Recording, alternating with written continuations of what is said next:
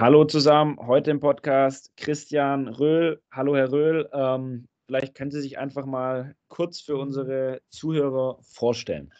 Ja, mein Name ist Christian Röhl, ich bin 43 Jahre alt, lebe in Berlin und bin hauptberuflich Investor, habe über 20 Jahre berufliche Tätigkeit in der Finanzbranche hinter mir, insbesondere als Unternehmer. Äh, nach dem Verkauf äh, meines letzten Unternehmens habe ich mich ausschließlich auf die Investmenttätigkeit konzentriert. Muss allerdings zugeben, wenn man mit 21 zum ersten Mal bei Raimund Brichter in der NTV Telebörse saß und es eigentlich gewöhnt ist, mit Menschen über Geld zu sprechen, ist das ein bisschen langweilig auf die Dauer, nur daheim zu sitzen oder auf dem Kreuzfahrtschiff und Dividenden zu kassieren. Insofern habe ich mich dann vor ein paar Jahren entschlossen, wieder ein bisschen rauszugehen und meine Erfahrungen zu teilen. Okay, ähm, wie kam sie denn damals auf das, also ganz zu Beginn überhaupt auf das ganze Thema Finanzen, Anlage, Kapitalmärkte? Wie hat denn das bei Ihnen angefangen? Das hat bei mir angefangen ähm, 1990, äh, Ende des Jahres. Ähm, ich habe das in meinem Buch Cool bleiben und Dividenden kassieren auch beschrieben. Mein Großvater kam zu Besuch und äh, irgendwie kamen wir dann ins Gespräch über eine sogenannte Silvesteranleihe, mhm. die er gerade zeichnete. Und äh, das hat mich dann irgendwie doch angesprochen und ich bekam dann heraus, also es ging nicht irgendwie ums Zeichnen mit Bleistift und Papier, sondern es ging um die erste Mission eines Wertpapiers, damals eine Bundesanleihe zu Silvester. 9% pro Jahr gab es damals, wenn man sein Geld auf zehn Jahre in diese Anleihe packte. Dimensionen, die man sich heute gar nicht mehr vorstellen kann. Das weckte jedenfalls mein Interesse und mein Großvater war natürlich froh, äh, nachdem seine Kinder sich nie sonderlich äh, für Börsen und Geldthemen interessiert hatten und Wirtschaftsthemen, dass er dann in seinem Enkel äh, sozusagen einen legitimen Nachfahren finden würde. Und er hat sicherlich meinen Wissensdurst eifrig gestillt und der hat mir auch dabei geholfen, die ersten Schritte zu gehen. Also das war dann äh, besagte Silvesteranleihe, aber relativ schnell danach kamen dann auch die ersten Aktien und damals war das alles noch viel komplizierter in den 90er Jahren. Es gab keine Discount Broker 1991, sondern ich musste wirklich noch mit dem Fahrrad zur Sparkasse radeln und dort Orders aufgeben. Okay. Dann haben die ähm, bei meiner Mutter angerufen, ob das denn alles seine Richtigkeit hatte, weil ich ja noch keine 18 war. Und ja, auf diese Art und Weise habe ich meine ersten Erfahrungen gemacht, sowohl gute als auch schlechte. Okay, und Ihre ersten Unternehmen, von denen Sie auch, auch, auch vorher schon gesprochen hatten, die hatten dann auch äh, ziemlich direkt mit, mit der Börse und dem Kapitalmarkt zu tun, oder? Ja, ja, ja. Also ich hatte äh, die Chance oder das große Glück, muss ich sagen, ähm, dass zu der Zeit, als ich dann studierte, ähm, der, ähm, also 1997, 98, plötzlich äh, der neue Markt. Mhm äh, boomte, also junge Technologieaktien. Es war insbesondere auch infolge des Börsengangs der Deutschen Telekom ein richtiges Börsenfieber ausgebrochen. Und irgendwie Leute, die sich für Börse interessierten und schon zumindest einen kleinen Wissensvorsprung hatten, waren begehrt. Und ich hatte dann die Chance, in München gemeinsam mit äh, dem Verleger Markus Rieger auf einer Plattform, die damals zum Bundesverband äh, der Börsenvereine an den deutschen Hochschulen gehörte, ein Magazin zu gründen, das Going Public Magazin. Das war sozusagen mein erstes Start-up. Mhm. Ähm, ich habe mich dann äh, 98 daraus verabschiedet, bin dann äh, nach Frankfurt gegangen. Äh, der Bruno Kling, eine der Legenden unter den Frankfurter Börsenmaklern, hat mich als äh, 22-Jährigen damals als Prokurist für seine Maklerfirma verpflichtet, fürs Emissionsgeschäft. Das war für mich so ein wahr gewordener Traum. Da hätte ich sicherlich auch äh, ohne Geld gearbeitet. Okay. Einfach um diese Chance zu haben, mitzumachen. Ich durfte dann auch gleich ein äh, Deal in äh, New York begleiten, okay. äh, den Börsengang von Altnet in, äh, in Frankfurt. Ja, und so ging so es dann weiter. Nach dem neuen Markt kam dann die, äh, die nächste Unternehmensgründung. Ähm, das äh, Mutterschiff davon habe ich dann später an Axel Springer verkauft. Und da waren noch ein paar andere äh, Kleinigkeiten. Und ja, ich bin aber trotzdem sehr froh, dass ich meine Karriere als Unternehmer dann auch mit dem Verkauf von Unternehmen äh, habe krönen können, weil ich nie derjenige war, der sich für den Superunternehmer hielt und ein Serial-Gründer sein wollte. Okay. Und mein Ziel war eigentlich immer gewesen, äh, wenn ich ein Unternehmen mache, das Unternehmen auch zu verkaufen, weil ich äh, eigentlich immer schon diese Investorenrolle angestrebt habe und ich sehr glücklich war, dass ich das dann 2007 äh, so realisieren konnte. Okay, und die, die ersten Gründungen, gerade mit dem Magazin, verlief das Ganze dann schon während Ihrem Studium oder war das, oder war das in der Zeit danach? Nein, nein, nein, das war während meines Studiums. Okay. Und äh, ich darf das ja gerade in einem solchen Podcast eigentlich gar nicht sagen, aber. Doch, gerne, ich ja. Habe, ich, habe da, ich habe damals, äh, als das dann immer mehr äh, Aufwand und Arbeit wurde und auch erfolgreich war, mein Studium geschmissen. Okay. Ja, und zwar also jetzt nicht unbedingt auf die ganz feine, äh, bewusste Art, sondern die Entscheidung wurde mir irgendwann abgenommen, denn ich besaß äh, die Hybris, mich einfach mal so nach drei Semestern zur Vordiplomsprüfung äh, anzumelden. ja, ähm, bin aber dann zu dieser Prüfung nicht erschienen, weil ich gerade ein Interview fürs Magazin mit einem Vorstand äh, geführt okay. habe. Hatte also auch keinen Attest ne? und äh, ja, dann war ja. Ende Gelände. Ja, ja aber also es ist etwas, was ich natürlich niemandem empfehle. Ich bin ja viel auch mit, mit äh, jungen Menschen äh, im Gespräch. Auch an Schulen bin ich ja immer wieder mal unterwegs. Äh, bin ja selber auch Dozent an der FOM-Hochschule, größte private Hochschule in Deutschland. Und ich sage das allen Studierenden und allen Schülern immer, ähm, macht eure Ausbildung fertig. Ja, dass ich äh, das Glück hatte, ähm, das ohne Ausbildung direkt als Training on the Job im Finanzmarkt machen zu dürfen, ähm, das war einer historisch einmaligen Sondersituation damals am neuen Markt geschuldet. Ähm, das sollte man bitte nicht auf heutige Verhältnisse übertragen. Eine solide Ausbildung oder und ein Studium ist auf jeden Fall die Basis. Natürlich macht es immer Sinn, entsprechend seinen Talenten und seinen Interessen nebenher was zu machen. Okay, okay, aber interessant zu hören. Also sind Sie kein Verfechter von den äh, typischen, wie ja irgendwie manche Startup-Gründer irgendwie ohne Studium, ohne, ohne jegliche, sag mal, institutionelle Bildung irgendwie direkt reinzugehen. Also Sie sagen schon, zuerst mal die ganzen Dinge fertig machen. Ja, weil, ja, also weil ich doch niemandem äh, dieses All-In-Spiel äh, empfehlen würde, was ich damals selbst getan habe. Okay. Nein, auf, auf keinen Fall.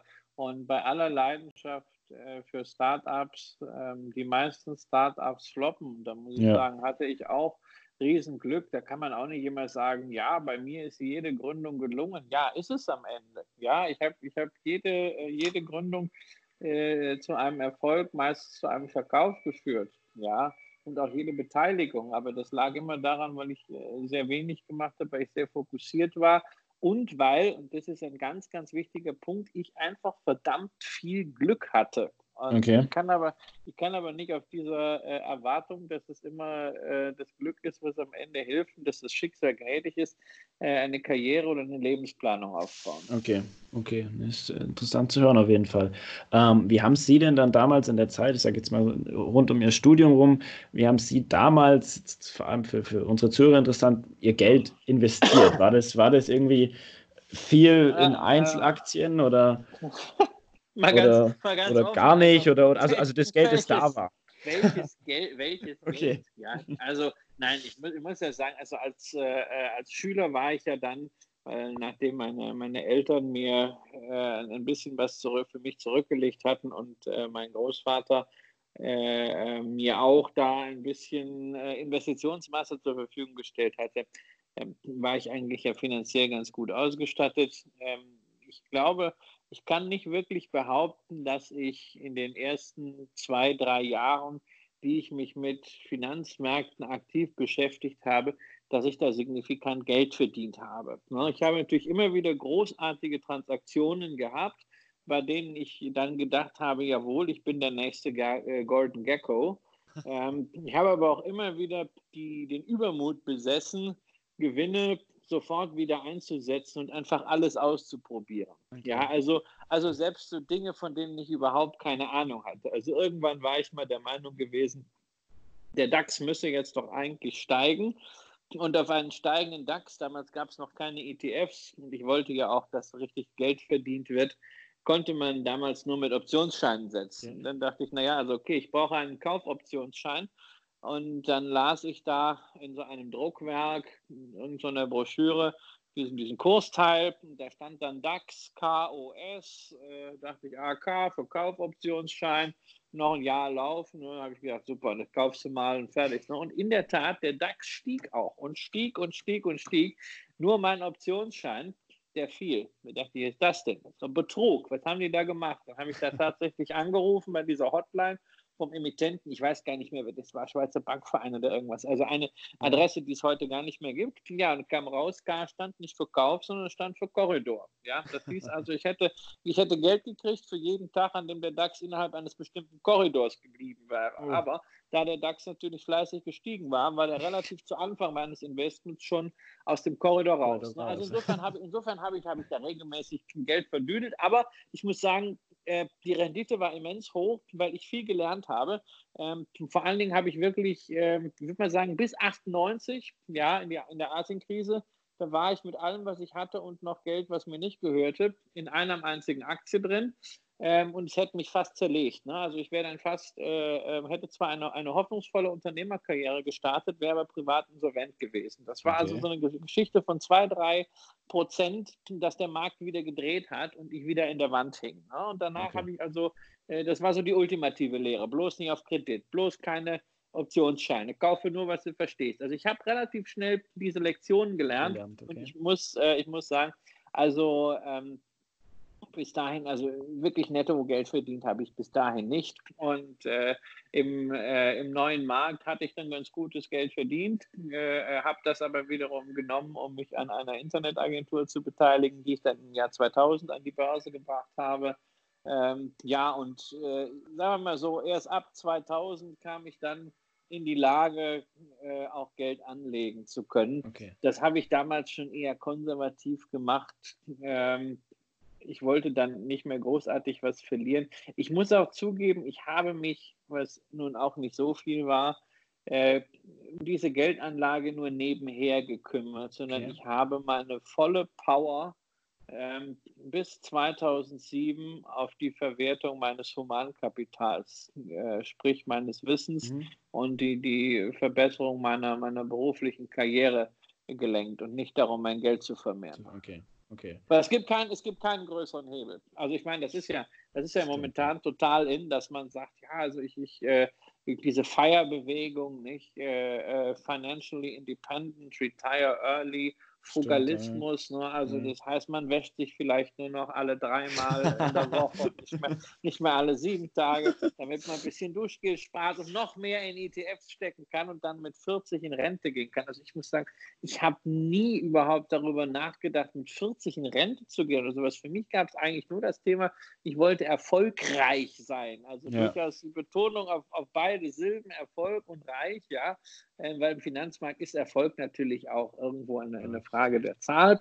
Äh, und ähm, das kam mir überhaupt nicht in den Sinn. Folglich habe ich auch nicht so viel darüber nachgedacht, wie ich denn das Geld investieren kann, sondern ich habe es einfach irgendwie nebenher laufen lassen. So ganz schlecht war es nicht. So ein paar Basics hatte ich, so Indexzertifikate immer wieder. Ähm, 2000, ab 2002 so, so äh, Biotech, Internet. Mir okay. gedacht, also das Internet wird ja nicht verschwinden. Ich habe dann diesen Amex äh, Biotech und den, den äh, Dow Jones Internet Commerce Index gekauft. Naja, das, das sind halt Sachen, die dann ganz gut gelaufen sind. Und, äh, aber es war alles nicht mein Fokus, lief alles nebenher. Okay, das heißt, erst ab 2007 ist dann schon noch der Fokus aufs Investieren ja. äh, gewandert. Weil dann, natürlich ja, dann, war, dann war ja auch ordentlich was da. Geld da, okay. Und, und Ihr Geld jetzt, äh, Sie sind ja irgendwie ein ziemlicher Verfechter der Dividendenstrategie oder insgesamt von dem ganzen Dividendenthema. Investieren Sie aber trotzdem darüber hinaus auch in Aktien, wo Sie irgendwie sagen, okay, das ist jetzt wirklich Hochrisiko ohne Dividende aktuell, also irgendwie in, in völlige Wachstumsmärkte, jetzt irgendwie Beispiel gerade diese, dieser Cannabis-Hype oder solche Sachen oder lassen Sie ja, da komplett also, Ihre Finger weg? Nö, nö, nö, also ich habe ich hab ein Spaßdepot. Okay. Ja, und da äh, äh, kaufe ich alles rein, was ich cool finde. Das lasse ich einfach liegen. Ja? Okay. Und da, da, sind, da sind Sachen drin, so wie eine Amazon oder wie eine, äh, wie eine Facebook, die haben sich vervielfacht, ja. Da sind auch Sachen drin wie eine GoPro oder eine Fitbit. Ne? Fand ich okay, auch total ja. cool damals. Ja, das, da bin ich bei minus 90 Prozent. Aber das okay. Schöne ist ja, eine Aktie kann maximal 100 Prozent verlieren, ähm, kann aber viele 100 Prozent gewinnen. So, und wenn man äh, jetzt da ein, ein, ein bisschen, ein, Quänt, ein Quäntchen Glück hat und vor allen Dingen die, die Disziplin, äh, nicht irgendwo bei Luschen nachzukaufen, ähm, dann ist das unterm Strich eine ganz angenehme Geschichte. Okay, Wobei ich also da wirklich nur in diesem Spaßdepot Sachen mache, wo mich die Unternehmen in irgendeiner Form interessieren. Ja, okay. Also okay. muss, ich, muss ich einfach sagen, also Cannabis, es interessiert mich schlichtweg. Okay, dann ist ja. Ja, ich finde ich find, ich es öde. Ja, also äh, ein Beispiel zum also Ferrari zum Beispiel. Ja, natürlich habe ich damals zum Börsengang ein paar Ferrari-Aktien gekauft, weil mich einfach das Produkt reizt. Ja. Das ist großartig. Ja, und dann habe ich damals auch beim Börsengang von Aston Martin überlegt, also als großer James Bond-Fan, ja. ähm, ob ich auch ein paar Aston Martin-Aktien kaufe. Aber es heißt zwar Spaßdepot, das heißt aber nicht, dass ich wahllos äh, umherschieße. Da habe ich mir gedacht, nee, also Aston Martin, eine kleine, kleine Firma. Äh, britische Autos, ähm, die sind zwar schön, aber lange überlebt haben die Firmen nie. Und äh, das lasse ich mal lieber. Ich glaube, okay. das, war eine ganz, war eine ganz gute, gute Idee. Ja. ja. nein, aber auch so Sachen, die ich zum Beispiel, äh, die ich zum Beispiel nutze.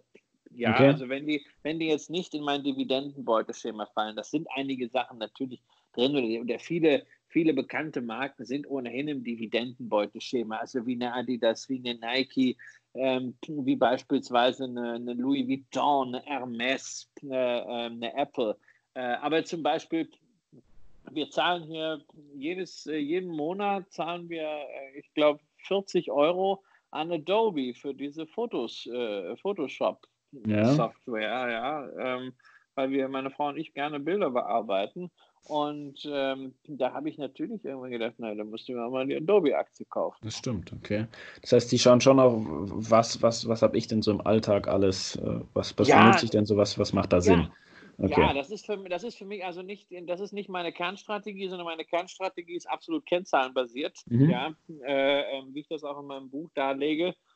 Und da geht es halt wirklich darum, äh, wie ist die Dividende, wie ist äh, ähm, die Ausschüttungsquote, was ist, mit, was ist mit dem Wachstum. Da habe ich ganz klare Parameter. Ja? Und äh, wenn eine Aktie in, in der Rangliste entsprechend dort ist, ähm, dass ich sie kaufe gemäß Liste, dann ist das so. Da muss ich das Unternehmen nicht vermögen. Äh, okay. Also da, äh, aber wie gesagt, in einem, einem, kleinen Teil meines Portfolios lebe ich das ganz gerne aus, wobei das für mich natürlich auch einfach ein Lerneffekt ist. Mhm. Ja, also man, man merkt das schon. Äh, mit jenseits der 40 ist man mit manchen technischen Dingen und manchen Entwicklungen gar nicht mehr so firm, wie man es vielleicht mit 20 war. Man ist nicht mehr so unbedingt State of the Art und immer nur so lesen, lesen, lesen ist ja auch langweilig. Deshalb gucke ich mir eigentlich lieber äh, Unternehmen an, was Unternehmen machen. Und wenn man ein bisschen Geld drin hat, dann hält man das auch auf der Agenda. Ja, also auch den mhm. ganzen Technologiebereich, also Twilio und The Trade Desk und sowas. Das sind schon Sachen, da versuche ich auch ein bisschen von, von, von der inhaltlichen Seite her zu kommen. Okay. up, to, up, up to date zu bleiben. Und dabei hilft es mir natürlich, wenn ich regelmäßig einfach mal so ein Unternehmen quasi auf Wiedervorlage habe. Okay. Das heißt, also, aber für, für, für Ihr Dividendendepot suchen Sie schon wirklich nach rein Kennzahlen basiert aus. Und wenn da irgendeine ja. Kennzahl nicht passt, dann sagen Sie auch nicht, jetzt mache ich mal eine Ausnahme oder sowas, sondern dann nee. kommt es halt einfach nicht rein. Nee. Okay. Das ist, das, ist beim, das ist beim quantitativen Investieren ganz entscheidend, äh, dass man sich sklavisch an seine Vorgaben hält. Okay. Ja? Das ist gar nicht mal so entscheidend, wie jetzt die Vorgaben sind, ob man jetzt sagt, oh, das müssen jetzt zehn Jahre Dividende sein oder sogar 25, wie bei den Amerikanern mit den Dividend Aristocrats. Also der wesentliche Erfolgsfaktor, das ist übrigens auch einer der ähm, entscheidenden Vorteile von Privatanleger, ähm, ist, dass man die Disziplin wirklich durchhält. Ja, wenn man mhm. eine Disziplin hat, wenn man Regeln hat, wie Aktien reinkommen ins Portfolio, warum sie bleiben und nach welchen Kriterien sie raussortiert werden, dann muss man an diesen Kriterien festhalten oder sie generell umstellen, aber nicht im Einzelfall sagen so, ach komm, also im Grunde, ne, eigentlich müsste ich die jetzt rausschmeißen, aber ich habe die okay. Aktie doch so gerne. Nein, also dann, dann kann man es gleich lassen und da kann man äh, entweder einen ETF kaufen oder mit dem Dartpfeil auf den Kursteil schießen. Okay.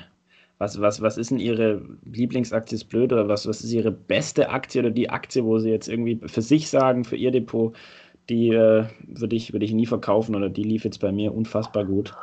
Ach, naja, also eine Aktie, die ich nie, was heißt nie verkaufen, das ist, das ist mir alles zu emotional. Okay. Es, ist sicher, es ist sicherlich so, dass ich einige Unternehmen im Dividendenportfolio habe, insbesondere auch schon seit äh, ähm, der, der Anfangszeit, seit 2007, die mir inzwischen einfach sehr, sehr ansprechende Renditen bringen. Unternehmen auch, bei denen es mir völlig egal ist, wo der Kurs ist. Ähm, weil ich habe sie seit über zehn Jahren. Ich könnte sie verkaufen, würde, also würde sie auch sogar steuerfrei verkaufen können. Mhm. Aber ich würde, ich würde mir eine deutlich zweistellige Rendite auf mein eingesetztes Kapital damit kaputt machen. Ja, aber okay. da, sie ja, da, sie ja, da sie ja Namen wollen, und das ist ja auch, ist ja auch bekannt, wer äh, meine Sendungen schaut, so, der kann dem ja nicht entgehen. Also äh, meine inzwischen größte Einzelposition ähm, ist äh, Louis Vuitton, okay. also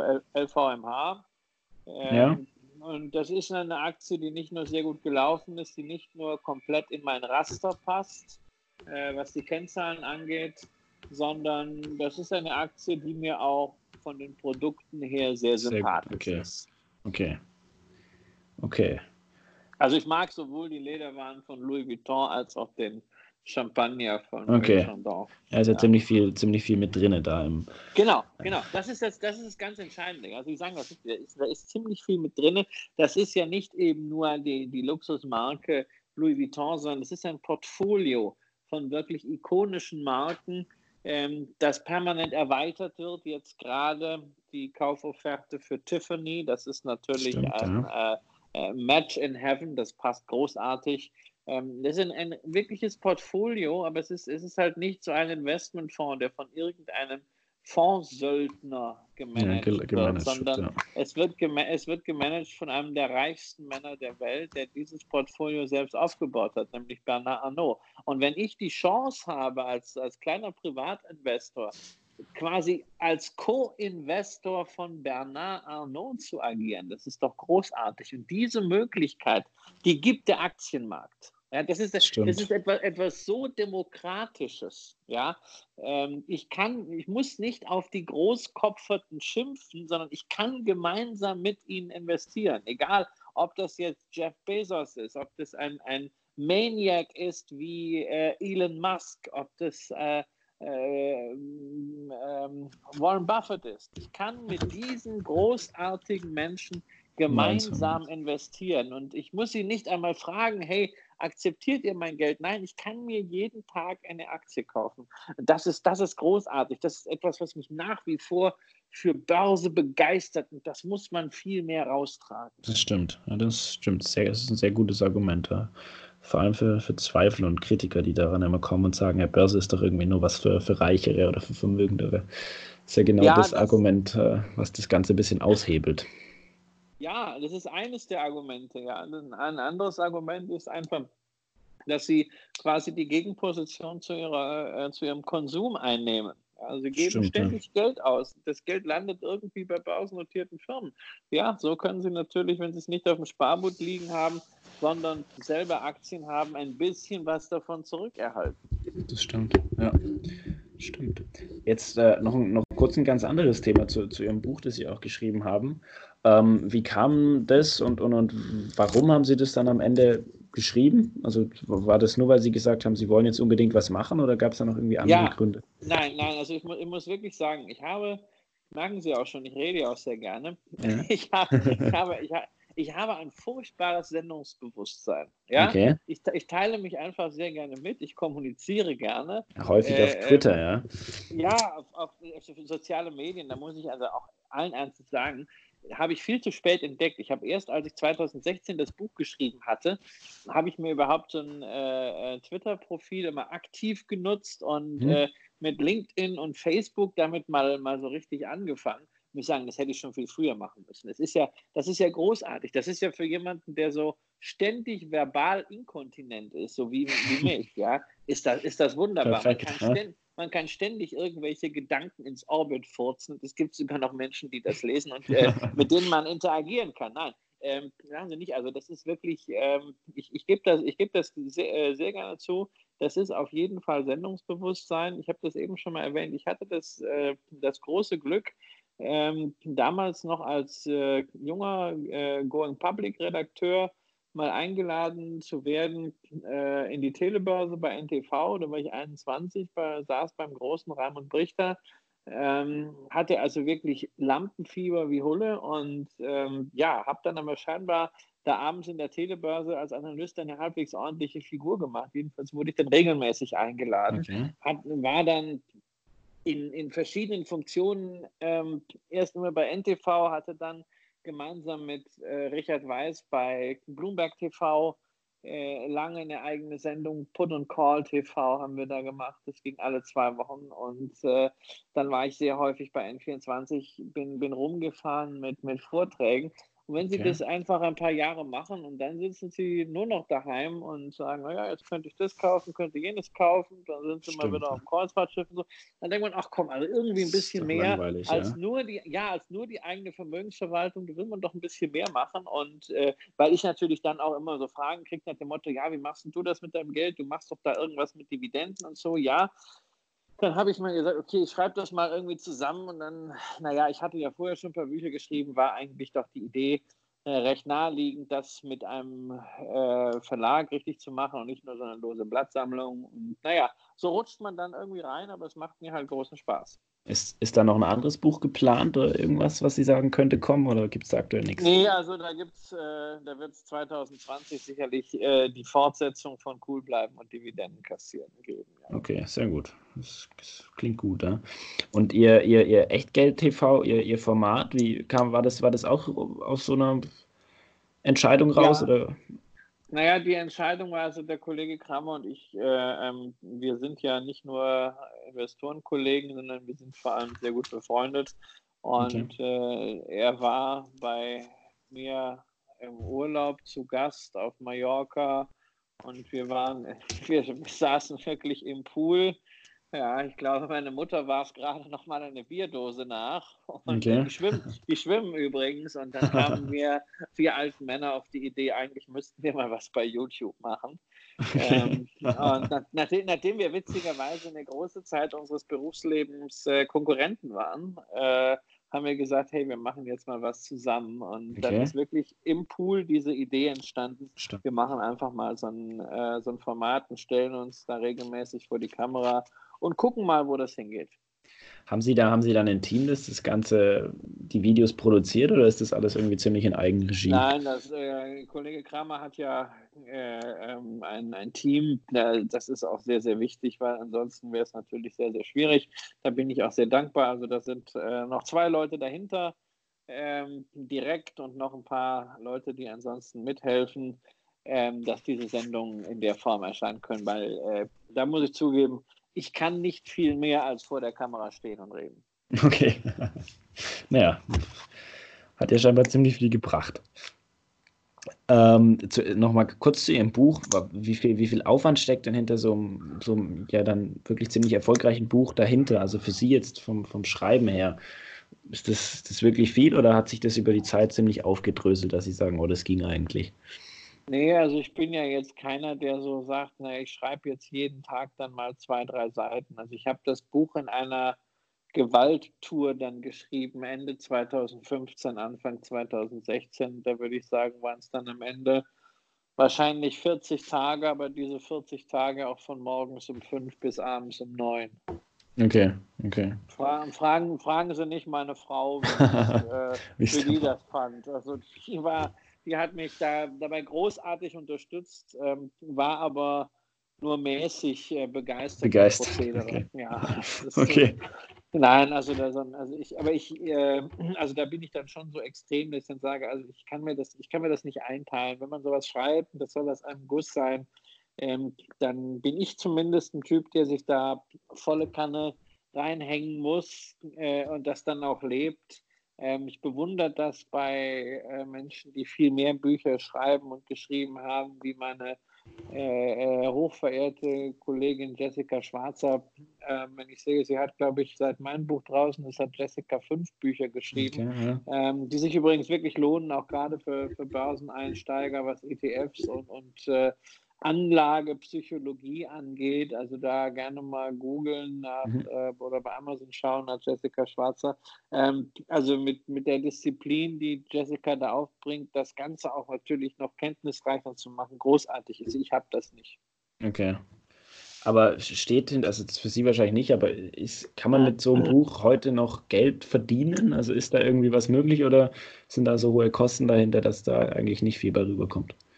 Naja, ach naja, die Kosten. Also ähm, was das Geld verdienen mit einem Buch angeht, ähm, das hängt alles davon ab, wie man, wie man verkauft und was man für eine Anspruchshaltung hat. Also ich müsste damit ja jetzt kein Geld verdienen. Also ich glaube auch, wenn ich jetzt mal äh, den, den netten Herrn sehe, der hier immer donnerstags zum Putzen kommt und ich würde mit dem über meinen Stundenlohn sprechen, äh, als Buchautor, da wird, da wird er drüber lachen. Okay. Ähm, aber das, aber das, macht, das macht man nicht. Also ein Buch hat immer auch was mit, mit Eitelkeit zu tun.